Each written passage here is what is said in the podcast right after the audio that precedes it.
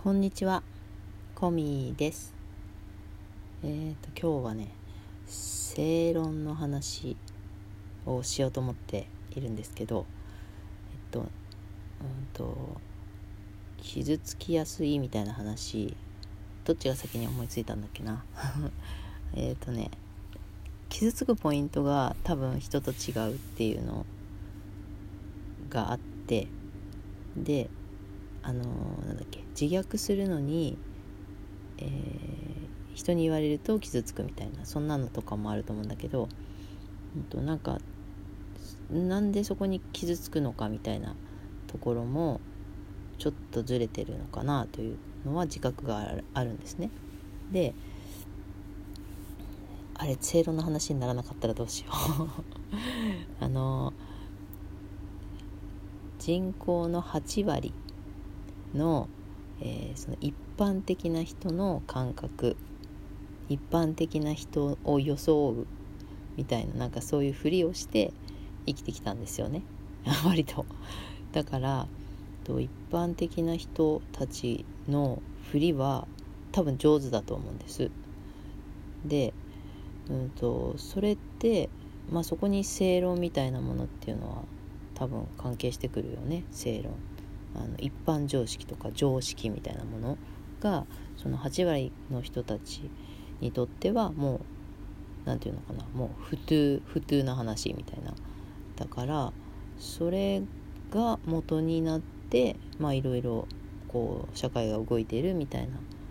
ことなんだと思うんですよ正論って。なんだけど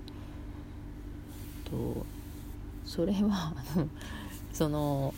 80%の人たちが思っている正論だよねっていう認識なんですよね私からすると。ででも8割って言ったらもう相当だからまあその正論をこう胸に留めておいた方が生きやすくなるですよ。でそれはもちろんだから分かってるんですよね分かってるっていうか頭でああこうそれが正論でしょって分かっているんだけど別に腹落ちしてるわけでもなくてなんならそれはあなたたちの正論ですよねぐらいに思ってるところがあって本音は。だからうーんと多分その正論だとか常識だとかっていう感覚がないこともあってそこをこうバシッて言われると結構傷つくっていうのはあるんですだから正論の攻撃力っていうんだろうか。で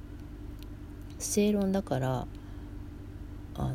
反論しても負けるんですよね。まあ勝ち負けじゃないんだけど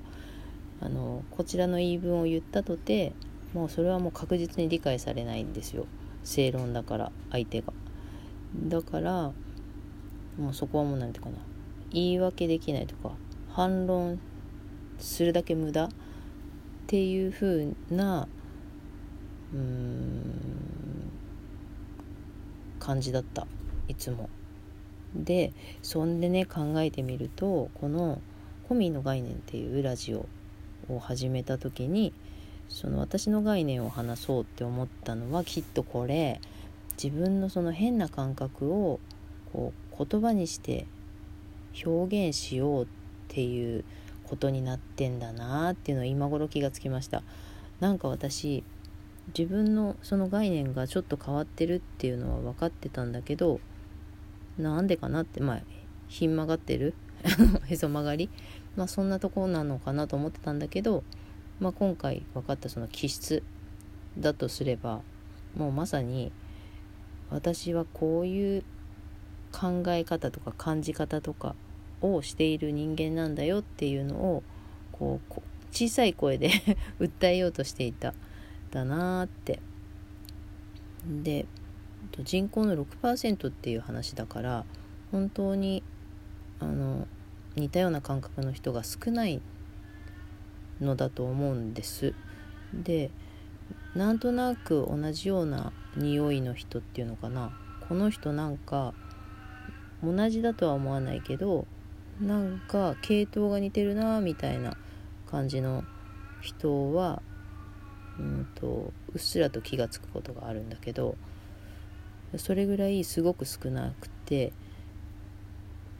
そうだからあのこういうコミーの概念っていう言い方をした時にあの、ね、反応がすごく怖かったんですよね。えっ、ー、と「いいね」とかあのねぎらいだとか押していただいてると思うんです聞いていただいた方でなんかリアクションしようと思った方は。であのこれごめんなさいね。あのいいね押してねって意味じゃないです。なんだけどうんとねぎらいはねあのふっかちゃんが出てくるから可愛くてたくさん押してくださる方がいらっしゃると思うんだけどえっと受けるっていう話でもないと思うんだよね。概念の話で言うと。でそうなるとその「いいね」がどれぐらい押されるんだろうってていうのが結構私気になっていて。えとまあすごく多すぎたらあのなんていうかな同情してくれてんのかなって感じたりしたのもあるけどそんなに多くはないんです。いいねの数が。だからこれ勝手な妄想ですけどね。ああこれやっぱ理解されてないんだなっていうか理解が難しい私の概念なんだろうなっていつも思いながらあの数を見てました。でうん想定内ですよもちろん。あの理解しにくいところだろうと思うからなんかリアクションしていただけただけでもちろんありがたいと思ってるんだけどやっぱそうだよなーって思いながらでうんとその一生懸命自分の中のちょっと変わった概念を発信しようって思う時もあったけどと、ね、だんだん虚しくなってくる時もあったりしてその なんで私周りに訴えようとしてるんだろうってなってラジオを撮らなくなったりとか そんなこともあったんですけどそう今今は私概念というより自分で自分を知るためにこう話そうって思ってるからえっ、ー、と「いいね」の数あんま気にしてないな今は。でえっ、ー、とアンテナが立ってるんですよここで話そうと思ってから自分がこうどこをこう8割に寄せてたか8割のふりをしていたかっていうところが引っかかってきてるんですよね今。であここここだっていうのをちょっと見つけてはあこれ話してみようとかそんな感じになっててでその正論っていうのもうんと正論私苦手なんですよね。だからなんで苦手なんだろうって前は思ったんだけど多分その正論だから 正論なんだけど私からするとうーんそれは8割の人の正論だよねってやっぱり思っててでとその正論で生きられない人もいる。あ生きてるけどその正論がしっくりきてない人もいる。でだからうんとその正論をかざされるとすごく自分が切られた感覚になるんですね。お前はダメだバサって。だけどそうその話もしたかった。だけどよその人が聞いてたらよその人とか8割の人が聞いていた場合正論だからその攻撃したようには聞こえてないんです。多分。ですよね。ですよね。8割の方。と正論を伝えている場合には正論であって攻撃ではない。っていう風に聞こえてるからまさか言われた側が傷ついてるなんて誰も思ってないと思うんですよ。でででで。思ってないと思うんだけど私は確実に傷ついててでも正論で傷ついたら私変な人だから傷ついてないふりをするんです、